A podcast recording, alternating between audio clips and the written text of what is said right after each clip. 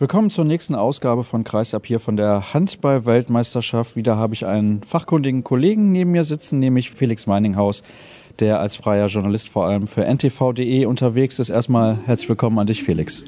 Dankeschön, dass du mich zu Wort kommen lässt. Freue ich mich drüber.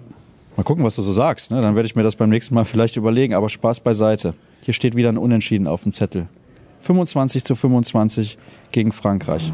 Nach einer, wie ich finde, sehr guten Leistung der deutschen Mannschaft. Was denkst du? Eine äußerst gute Leistung der deutschen Mannschaft mit diesen kleinen, kleinen Schönheitsflecken, die man dann am Ende dann doch noch bemerken muss, wie beim Spiel gegen die Russen. Reicht dann halt ein drei bzw. ein zwei Tore Vorsprung in der Schlussphase nicht, um den Sieg nach Hause zu bringen. Das war gestern so, das ist heute so und beide Male hätten die Deutschen den Sieg verdient gehabt. Beide Male haben sie ihn noch aus der Hand gegeben. Aber man sollte das genau wie das der Bundestrainer und die meisten Spieler getan haben, nicht überbewerten, sondern sollte im Fokus behalten, dass es eine sehr, sehr gute, leidenschaftliche und kompakte Gesamtleistung war, die wirklich Bock auf mehr macht, wie Yannick Kohlbacher in der Mixzone sehr treffend bemerkte. Was hat denn der deutschen Mannschaft gefehlt, außer zwei Sekunden? Erstens zwei Sekunden, zweitens ein wenig Cleverness. Also Fabian Böhm war ja schon fast eine tragische Gestalt in der Endphase. Als er reinkam, hat er ein, ein super Spiel gemacht, hat das Spiel an sich gerissen, hat Verantwortung übernommen, hat Tore geworfen, hat den Kreisläufer eingesetzt, hat alles richtig gemacht. Und dann ist er halt bei dem zwei oder sogar drei entscheidenden Szenen, ist er halt mittendrin. Er wird freigespielt und vergibt. Er wirft den Ball weg, anstatt ihn zu Gensheimer zu passen, wenige Sekunden vor Schluss. Und im Gegenangriff zieht er auch noch die zwei Minuten und die Franzosen kommen zum Tor. Also man soll das ja als Journalist nicht so explizit aussprechen, weil man ja doch über den Dingen stehen soll und neutral sein soll. Aber mir tat er tatsächlich schon ein bisschen leid, als er hier saß in der Pressekonferenz und seine entscheidenden Fehler erklären musste. Wie hat er die denn erklärt? Das hören wir übrigens gleich noch. Dann im Anschluss an unser Gespräch hat er nämlich auch mit mir gesprochen. Was hat er hier gesagt? Was hast du so wahrgenommen, wie er sich dann auch fühlte natürlich nach der Partie? Also er macht einen sehr aufgeräumten Eindruck. Also er war jetzt nicht am Boden zerstört oder, oder sehr zerknirscht. Er sagt halt, dass es also eine kleine taktische Umstellung der Franzosen war, die von 5-1, was sie vorher verteidigt haben, dann doch wieder überraschend auf 6-0 zurückgegangen sind. Und er dachte dann, er kommt dann nicht so frei zum Wurf wie er sich das vorgestellt hat, indem er auf die Deckung geht und hat sich dann halt kurzfristig entschieden, den Ball rauszuspielen auf Gensheimer und hat ihn halt verfehlt. Und da sagte er, ich habe halt Gensheimer gesucht, weil er halt sehr, sehr gut drauf war und weil er seine Würfe von außen getroffen hat. Und ja, hat sich quasi entschuldigt, dass er den Fehler gemacht hat. Aber mein Gott, er hat Verantwortung übernommen und es ist halt schief gegangen. Muss man ihm keinen Strick draus drehen und das wird der Bundestrainer auch tunlichst unterlassen. Ich sehe hier eine Angriffswurfeffektivität von 71 Prozent. Das finde ich ziemlich gut. Der statistische Wert ist mir neu, ist ein sehr guter Wert und unterscheidet sich auch zu manchen anderen Partien, also zum Beispiel gegen Korea oder auch gegen Brasilien, wo ja, ich glaube 19 und 20 Würfe weggegeben wurden. Also das lässt sich schon sehen. Da hat sich die deutsche Mannschaft also auf jeden Fall gesteigert und was mir sehr imponiert hat, war die Abwehrarbeit in der ersten Halbzeit. Wiencheck und Pekela. Boah, ist bombastisch. Also fantastisch, also das kann man nicht anders sagen. Dieser Mittelblock ist absolute Weltklasse und mit diesem Mittelblock kannst du tatsächlich noch sehr weit kommen in dem Turnier. Pekeler, der ein überragendes Turnier spielt für mich, also der taktisch und Laufwege, Zweikampfverhalten beispielgebend ist und, und alles richtig macht eigentlich und das auf eine sehr ruhige und abgeklärte Art und Weise. Und daneben halt Winczek, der dann halt noch die Spur Emotionalität und Bissigkeit reinbringt, um es richtig gut zu machen. Und die Art und Weise, wie auch die Bank immer mit aufgesprungen ist bei jeder Abwehraktion, wie heiß die waren, das war ja wirklich bis unter das Hallendach zu spüren für 13.500 Leute. Das ist schon beispielgebend und das ist genau das, was die deutsche Mannschaft erreichen will. Und sie sind da schon sehr, sehr in der Abwehrarbeit sehr, sehr weit, das muss man wirklich sagen. Und dass ein Riese wie Finn Lemke, der 2016 das Bollwerk in der Abwehr war der Mannschaft, die Europameister geworden ist. Dass der jetzt zumeist außen vor ist, obwohl er auch nicht schlecht in Form ist, das sagt schon viel aus über das, was die beiden im Mittelblock da leisten. Die kennen sich natürlich auch aus dem Verein und das merkt man mittlerweile auch, dass die häufig miteinander spielen und trainieren. Ja, jetzt gucke ich hier nochmal auf den Zettel und sehe einen Namen, Martin Strobel. Vier Würfe, vier Treffer. Ich sitze immer neben dem Kollegen Felix Götz in der Regel mhm. Und der kennt Martin Strobel auch schon relativ lange und hat gesagt, ja, ich bin ein bisschen skeptisch, ob das bei dieser WM mit ihm funktionieren kann. Und ich habe dann auch im Laufe dieses Spiels am Anfang vor allem gesagt, weil Steffen Feeth nie richtig in Wurfposition mhm. gekommen ist. Er hat immer so Würfe genommen, die keine richtigen Chancen waren. Dass Strobel die Torgefährlichkeit fehlt, damit er eben Feeth in bessere Positionen bringen kann. Die Franzosen müssen gar nicht auf ihn rauskommen. Ja. Aber am Ende macht er vier Buden und erfüllt seine Aufgaben komplett. Ja, das, was er spielt, er erinnert mich immer mehr so an das, was Markus Bauer 2007 gespielt hat, dem er ja auch gesagt hat, das ist ein Mittelmann, der das Spiel gut strukturieren kann, der die Bälle verteilt, der die Kombinationen vorgibt und so weiter, aber dem fehlt die Torgefahr und, und irgendwann rücken die Abwehrspieler gar nicht mehr auf ihn raus, weil sie wissen, er wird ihn sowieso abspielen. Und auch Bauer hatte die Fähigkeit, dann mal den Wurf zu nehmen um dann halt auch dafür zu sorgen, dass die Abwehr dann doch wieder auf ihn fokussiert ist. Und das macht Strobel jetzt, also heute, hat das sehr, sehr gut gemacht. Also mit Abstand sein bestes Turnierspiel gemacht. Ich war übrigens genau wie der Kollege mit dem schönen Vornamen Felix und dem Nachnamen Götz der Meinung, dass Strobel ein Wagnis ist und ein nicht zu unterschätzendes Risiko, weil er in Balingen halt nur zweite Liga spielt. Aber schon im Vorfeld hieß es halt auch von Teammanager Rogisch, dass er das Zeug dazu hat und dass sich Prokop viel dabei gedacht hat, als er ihn zurückgeholt hat und dass es kein Wagnis sei. Und heute gegen den immerhin den amtierenden Weltmeister hat er gezeigt, dass da sehr, sehr viel Qualität ist und dass man hoffen darf, dass da noch einiges kommt im Turnierverlauf. Schauen wir mal ein bisschen auf die französische Mannschaft. Wie schätzt du die ein nach dieser Leistung heute gegen Deutschland? Ja, immer noch ganz hoch. Also da ist ja so viel individuelle Klasse und, und, und also da passiert auch was und, und noch was. Und, und Karabatic haben sie noch in der Hinterhand. Ich weiß nicht, ob er kommen wird, wann er kommen wird. Ich kann nichts über seinen Fitnesszustand sagen, aber allein schon die Drohung für die Gegner. Also die Franzosen natürlich, die habe ich weiterhin ganz oben auf dem Zettel. Das ist eine super starke Mannschaft, die heute nicht in jeder Phase ihre beste Performance abgeliefert hat. Also wer die abschreiben würde, nur weil sie jetzt gegen Deutschland in Berlin mal unentschieden gespielt hat, der muss einen an der Klatsche haben. Also die Franzosen darfst du weiter auf der Rechnung haben. Was bedeutet dieses Resultat jetzt auch in Kombination des brasilianischen Sieges gegen Russland für den weiteren Turnierverlauf? Ja, die Spieler haben es alle als Punktgewinn mitgenommen, das Unentschieden gegen Frankreich. Trotzdem, also ein optimaler Tag wäre es natürlich gewesen, wenn sie diesen ein oder zwei Tore ins Ziel gerettet hätten und dann sehr wahrscheinlich mit vier Punkten in die, in die Hauptrunde gehen würden. So werden es dann sehr wahrscheinlich dann drei Punkte sein, was absolut in Ordnung ist. Die Steilvorlage von Brasilien war fantastisch. Also Hut ab vor dieser Mannschaft, die mir sowieso gut gefällt. Wie sie auftritt, finde ich ganz toll. Also hat mich absolut positiv überrascht und ja, kann man nur sagen, danke Brasilien. Dann hoffen wir, dass sie auch weiterkommen, aber es sieht sehr, sehr stark danach ja, aus. Ja.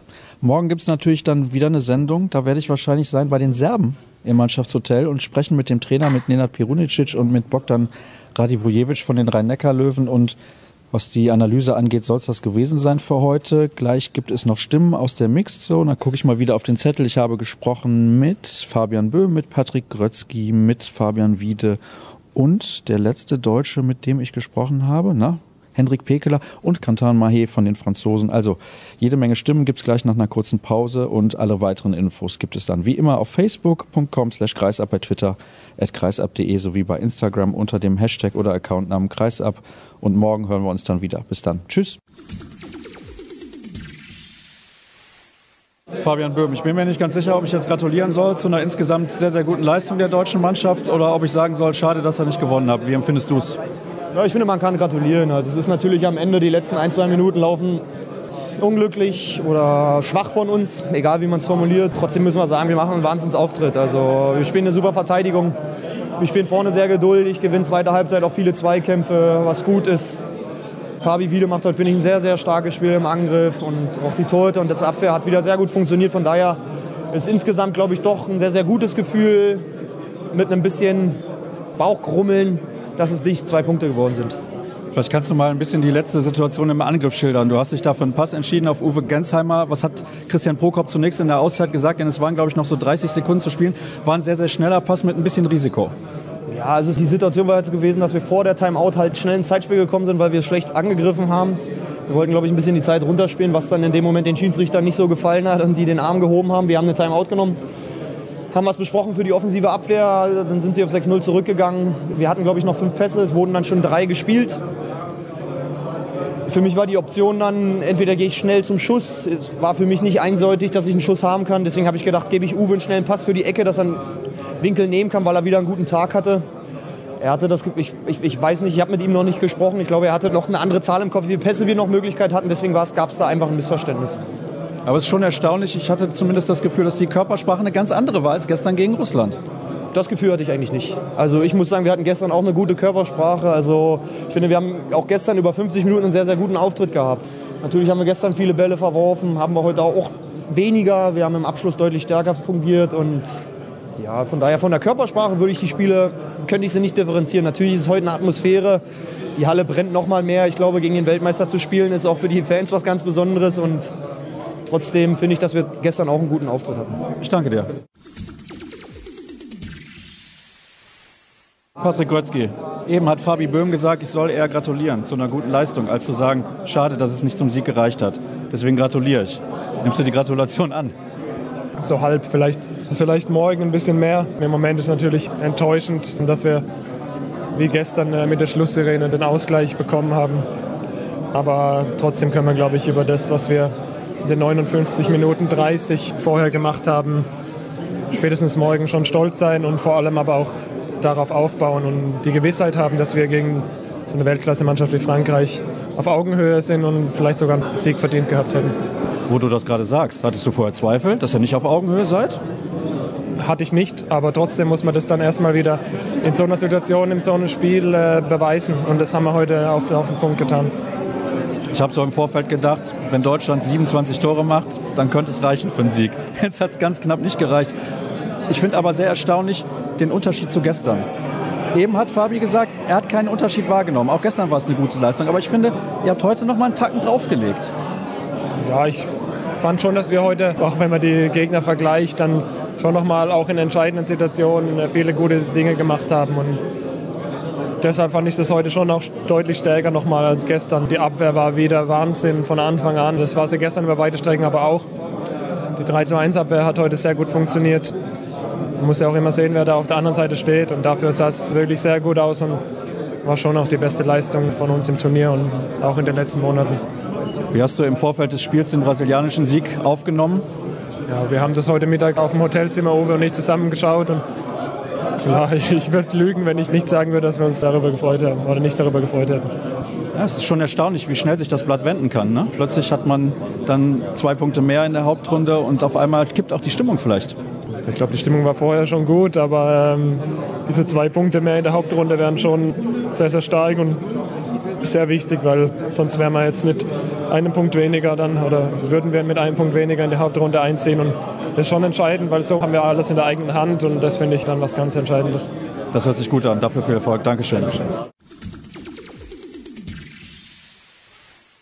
Fabian Wiede, auch an dich Gratulation für eine couragierte Leistung. Auch von dir persönlich finde ich ein sehr, sehr gutes Spiel.